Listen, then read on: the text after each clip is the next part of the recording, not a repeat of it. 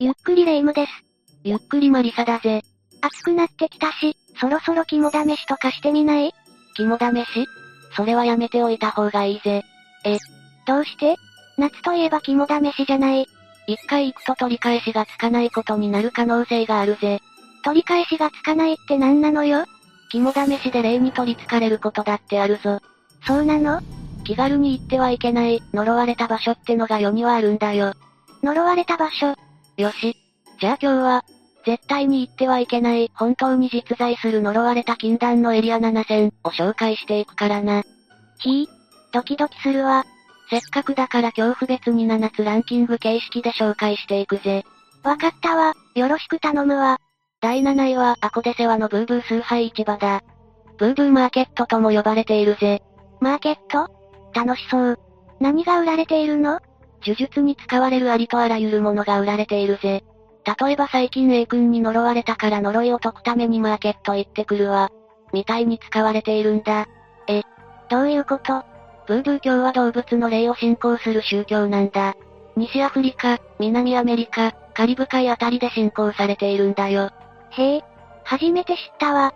マーケットには何が売られているの？ネズミ、カメレオン、トカゲ、犬などありとあらゆる動物たちがミイラになっているんだ。そのミイラや鹿の角などがずらーっと並べられて売られているぜ。動物のミイラ？めっちゃ呪術っぽい。それで呪いをかけるの？言っておくけど、ここで売られているミイラたちは呪術のために、されたわけじゃないぞ。亡くなった動物たちの力を借りるみたいなイメージだ。それに呪術と聞くと恐ろしいものを浮かべるかもしれないけど、本来は家族や他人の幸せを願うものが呪術なんだよ。え、釘とかを打ち付けて呪いをかけるものだと思っていたわ。そういった悲しい使い方をされることもある。現地の人も家族が呪術で、されたから自分も呪術を習得して家族を幸せにしたい。といった理由でこのマーケットに足を運んできていた人もいるそうだ。家族が呪術で、されたなんて物騒ね。本当に呪術が原因で亡くなったかはわからないぞ。病気や事故かもしれない。だけど予期しない死は呪術によるものと考えるのもまた宗教なんだよな。なるほどね。そう思うことで心のバランスを保てるのかもしれないわよね。ネットでこのマーケットの検索をかけると恐ろしい黒魔術の市場みたいに書かれているけど、実際はミイラを粉末にして服用するなど、漢方のような使い方をされたりしているようなんだ。え、ミイラなんて食べちゃって大丈夫なの？大丈夫かどうかはわからない。基本的には自己責任なのだろう。ミイラの粉末にはどんな効能があるの？精力剤、鎮痛剤、惚れ薬など様々だ。惚れ薬漫画でしか見たことないものが本当にあるなんて。ネットで見たイメージよりは恐ろしいところではないようだけど、それでもずらーっと動物のミイラが並ぶ様子はグロテスクでもあるし、踏み入れるには相当な覚悟が必要かもしれないぜ。気にはなるけどいろんな意味で怖いかも。第6位はクイーンメリー号だ。これは約200体の幽霊が住んでいると言われている、お化け屋敷ならぬ、幽霊船だ。200体のお化け？とんでもない規模なんだけど？クイーンメリー号は1936年に作られた船なんだ。この船は第二次世界大戦中に事故に遭い、338名の犠牲者が出ているんだよ。つまり約130名は成仏できたってことね。成仏できていない数の方が多いだろう事故に遭って以来、今でもクイーンメリー号はロングビーチ市に停泊しているんだ。クイーンメリー号は観光スポットとかし、約3万円ほどで宿泊も可能だ。え、泊まれるの？そうなんだ。戦時中は兵を運ぶために使われていたけど、今は豪華客船に改装されているんだ。豪華客船っていい響き。でも幽霊が出るんでしょ？豪華客船目当ての人もいるけど、幽霊目当てで泊まりに来る人だって多いんだぜ。じゃあ、どんな幽霊が目撃されるかも紹介していこう。うんうん。200体のうちの何体を紹介してくれるの？ゴーストハンターのザビエルさんが調査に訪れた時だ。昔、人事件が起きた際に遺体が隠されていたとされるエンジンルームに行くと、T シャツと短パン姿の男性が急に現れ、こちらをじっと見つめてきた姿が映像にも捉えられている。随分ラフな格好ね。他の宿泊客が映り込んだんじゃないの？いや、服装までもわかるぐらいはっきり映り込んでいたものの、体は半透明で短パンから足は生えていなかったんだ。幽霊に足がないって世界共通の姿なのね。他にも謎の少女が歌を歌うところなど、歩けば幽霊に当たるみたいな感じの取れ高だったそうだ。伊達に200体じゃないわね。霊障だらけってこと？もちろん誰もが霊と遭遇するわけではないそうだ。クイーンメリー号に泊まった日本人で霊の噂は知っていたものの、何も起こらず優雅に船でのひとときを贅沢に過ごせたと満喫していた人もいるぜ。霊障を期待して泊まったのなら肩透かしもあり得るってことねただ、なんせ住み着いている霊の数が桁違いだから、他の心霊スポットよりは遭遇できる率は高いかもだ。そんな確率の上げ方嫌だ。第5位はポートアーサーだ。ここはオーストラリアの南東部に位置するタスマニアという島にあるんだ。かつては脱獄率0%という究極の刑務所だったらしいぞ。映画のイメージがあるからかもだけど海外の刑務所って、あの手この手で脱獄を図っているようなイメージがあるわ。だろ？でもここは鉄壁のディフェンスで守られていたんだよ。建設されたのは1833年。以降40年の間に1万2000人の極悪人がここに収監されたんだ。1万2000人の極悪人ってなんかすごいわね。脱獄が難しかったのは周りが海という島の特性もあると思うけど、それ以外に何かあるの？監守が厳しく見張りをする他に、飢餓状態の番犬を無数置いていたそうなんだ。ひぃ外に一歩でも出たら番犬に食いつかれてしまうのね。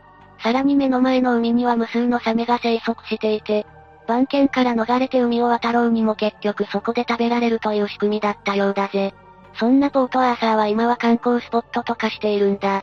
なんと心霊ツアーとして旅行会社が販売までしているんだよ。心霊ツアー？どんな幽霊が出るの？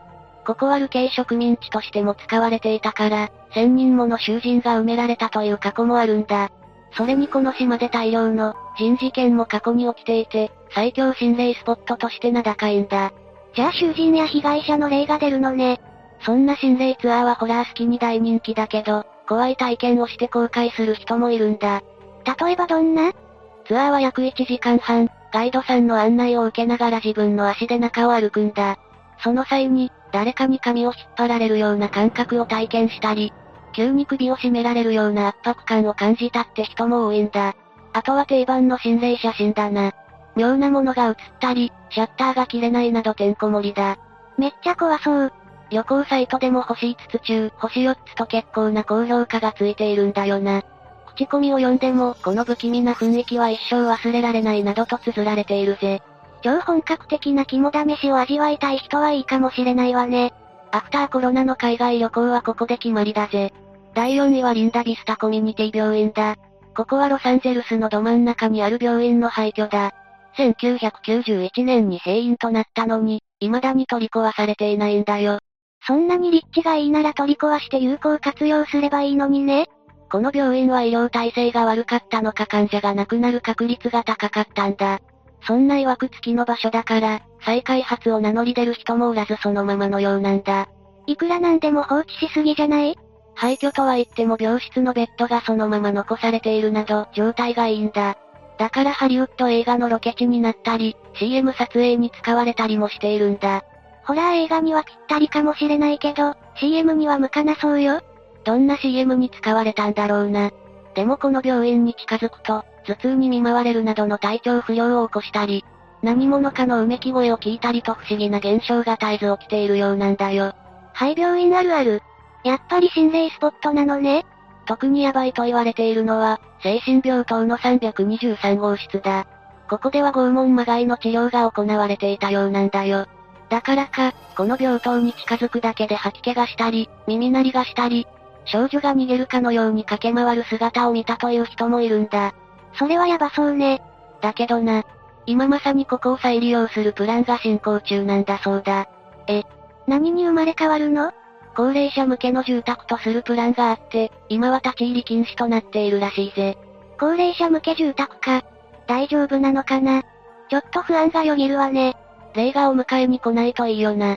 ちなみに立ち入り禁止となっている今も、外から病院を見ると、窓のところに人のような影が見えたなどエピソードにこと書かないぜ。だから、ここが老人ホームになってもみんな怖がってすぐに立ち退いてしまうんじゃと、オープンする前から市民たちの間ではすでに囁かれているらしいぜ。それならまだいいけど、自分で動けないぐらい体の弱ったおじいちゃんおばあちゃんを、ここに放り込む。なんて事態にならないといいわ。現代の、ウバステ山ってか？第3位は宝時城だ。ここは中国にあるスポットで、地獄に最も近い場所なんて揶揄されているところだ。天国に近い観光地、なんて歌い文句はよく聞くけど、地獄に近いは初耳よ。ここは、2000年以上前から霊が集まる場所として知られていて、東漢の時代に二人の男がこの山にやってきて、仙人になったという伝説が残っているんだ。その仙人が閻魔大王と言われているぜ。閻魔大王ってあの下を抜くと言われている地獄のボス。宝時城がどんなところか見ていこう。山の上にあるから体力に自信がない人はケーブルカーも使えるぜ。やけに現代的な地獄ね。登っていくと迫力ある黒い大きな門があり、そこをくぐると閻魔大王の大きな像があるんだ。そして中国仏教で考えられている18地獄の様子がカラフルな像で表現されているんだ。怖いどころかむしろ面白そうじゃないのよ。まあ、総合地獄テーマパークと呼ばれているからな。テーマパークめっちゃ観光地じゃないのよ。だけどな、ここには不思議な言い伝えがあるんだよ。二人の男が逃げてきて仙人になったと話しただろ？うん、それが閻魔大王なんでしょ？そうなんだけど、なんでそう呼ばれるようになったかというと、この地で不死の力を手に入れたと言われているからなんだ。それで一人は閻魔大王に。だけどもう一人はどうなった？あ、確かに。今は観光地のようになっているけど、まだその男はこの辺りをさまよっていて、観光客に混乱を与えているなんていう記述も残されているんだよ。混乱を与えるって何？二人は同郷の教えを実践することで不死の力を手に入れたと言われているんだ。そして悪いことをするとこうなるぞ。という見せしめとして地獄の様子を書いてみせた。そんな場所だから死者の霊魂が多く集まる呪いのスポットとも呼ばれているんだ。地獄を表現したモニュメントを見て、なおも呪われるなんて踏んだり蹴ったりじゃない。地獄の予習ができてむしろ親切かもしれないぞ。第2位は、チリンガム城だ。ここはイギリスにある古城だ。ネットで検索すると、幽霊城、血塗られた城、呪われた城、など評価は散々だ。めっちゃ怖そうってことだけは伝わるこの城はスコットランドとイングランドの戦いの舞台となった過去があり、大量処刑や拷問が行われていたと見られているんだ。つまりここもたくさんの霊が出るってことですね。君のような勘のいいガキは嫌いだよ。ハガレン。それでどんな幽霊が出るのよ？拷問されて亡くなった人たちが成仏できずに未だにさまよっているそうなんだ。拷問部屋の付近では叫ぶ声やすすり泣く声などを耳にする人もいるんだ。うー、怖いわ。とはいえ、ここも超人気観光地となっている。中に入ると受付があってたくさんの観光客が押し寄せているから安心だぜ。赤信号みんなで渡れば怖くない的な？いろんな例が出ることで知られているが有名なのはブルーボーイだ。ブルーボーイ？なんだかおしゃれな名前ね。お城の中にはピンク色の背景の部屋があるんだよ。そこを訪れた人は皆、口を揃えて透明の少年がいた、青く光っていたなどと言うんだ。ピンクの部屋なのに出るのは青い少年なのね。この少年の姿は300年ほど前から目撃されていたんだ。いやいや、希望大きすぎない？この少年を見たからといって不幸が訪れるわけでもなく、少年はどこか助けを求めているような雰囲気を感じたという人も少なくなかったんだ。どうしたんだろう？何か伝えたいことでもあったのかな？そんな謎が解き明かされる日が来たんだよ。チリンガム城の修復工事をした際に、少年の遺体が見つかったそうだ。少年はまるでシェルターのような地下の穴の中にいたそうなんだ。お城が作られたのは戦時中だったんだものね。見つかった少年の指はひどく削れていて、助けを求めるように、シェルター内の壁を引っかいていたのではないかと考えられているそうだ。中に入ったまま出られなくなってしまっていたのかな？だから見つけて欲しかったのかもしれないわね。こんな感じでここは幽霊がたくさん目撃されることで有名だ。観光スポットとはいえ冷やかしで訪れるのは危険かもしれないぞ。ちなみに、白プロリというゲームアプリにもチリンガム城は登場していて、妖艶な雰囲気をまとった女の子に化けているぜ。ええー、ゲットしたいかも。最後、第1位は、ケンちゃんハウスだ。最後は日本の栃木県の心霊スポットを紹介だ。世界のいろんな場所を見てきたけど最後は日本なのね。宇都宮市にケンちゃんハウスと呼ばれる廃墟があったんだ。餃子の宇都宮にそんな場所が？でも過去形ってことは今はもうないの？ああ、今は取り壊し済みとなっているぜ。どんな廃墟だったか説明していこう。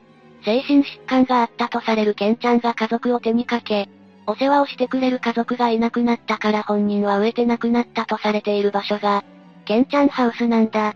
え、壮絶。ケンちゃんは自分が亡くなったことに気づかずあたりをさまよっていると言われていたんだ。今は解体されてしまったけど、廃墟として存在していた時は肝試しのメッカのようになっていたそうだ。と、どんな霊障が見られていたの？ある人が数人のグループで肝試しに訪れた際に、その中で霊感の強い人は、ついて早々に帰りたいと言い出したそうなんだ。それでも盛り上がっているみんなはケンちゃんハウスの中まで入ったそうだ。散らかった部屋の中を見たその人はかなり悪い霊を感じる、帰ろうと真っ青な顔で言ったそうだ。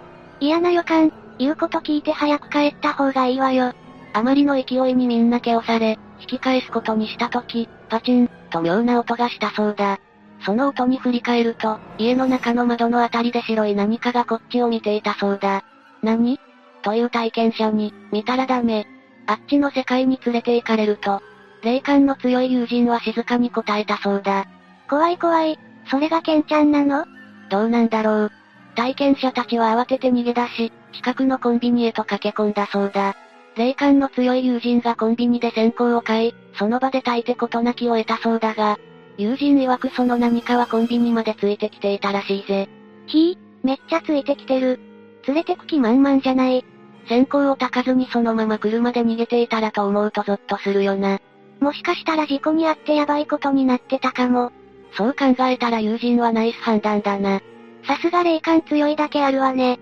ここは解体された今でも不気味な雰囲気を感じるという人もいるし、本当にヤバい最強スポットだから、むやみに近寄るのはやめた方がいいぜ。私もそんな感じがするわ。これでランキングの紹介は終わりだぜ。廃墟に霊がいるってのは世界共通ってことが分かったわ。確かにな。そこで亡くなった人ももちろんいるし、みんなが興味本位で寄ってくるから、構って欲しくて集まってくる霊もいるのだろう。私は一番最初のブーブーマーケットが気になるわ。怖いけどちょっと行ってみたいの。レイムがマーケットに行って何を買うんだよ商売繁盛。レイムが言うと生々しいな。他に何か願いはないのか？高級なお肉がたくさん食べられる権利？そんなもの売ってるわけないだろう。仕方ない。自分で捕まえる。やめろ。ガチで呪われるぞ。白霊神社が呪われた場所になってしまうぞ。それはダメね。ますますカンコ鳥が鳴いてしまうわ。ということで今回の話はここまでだぜ。最後までご視聴ありがとうございました。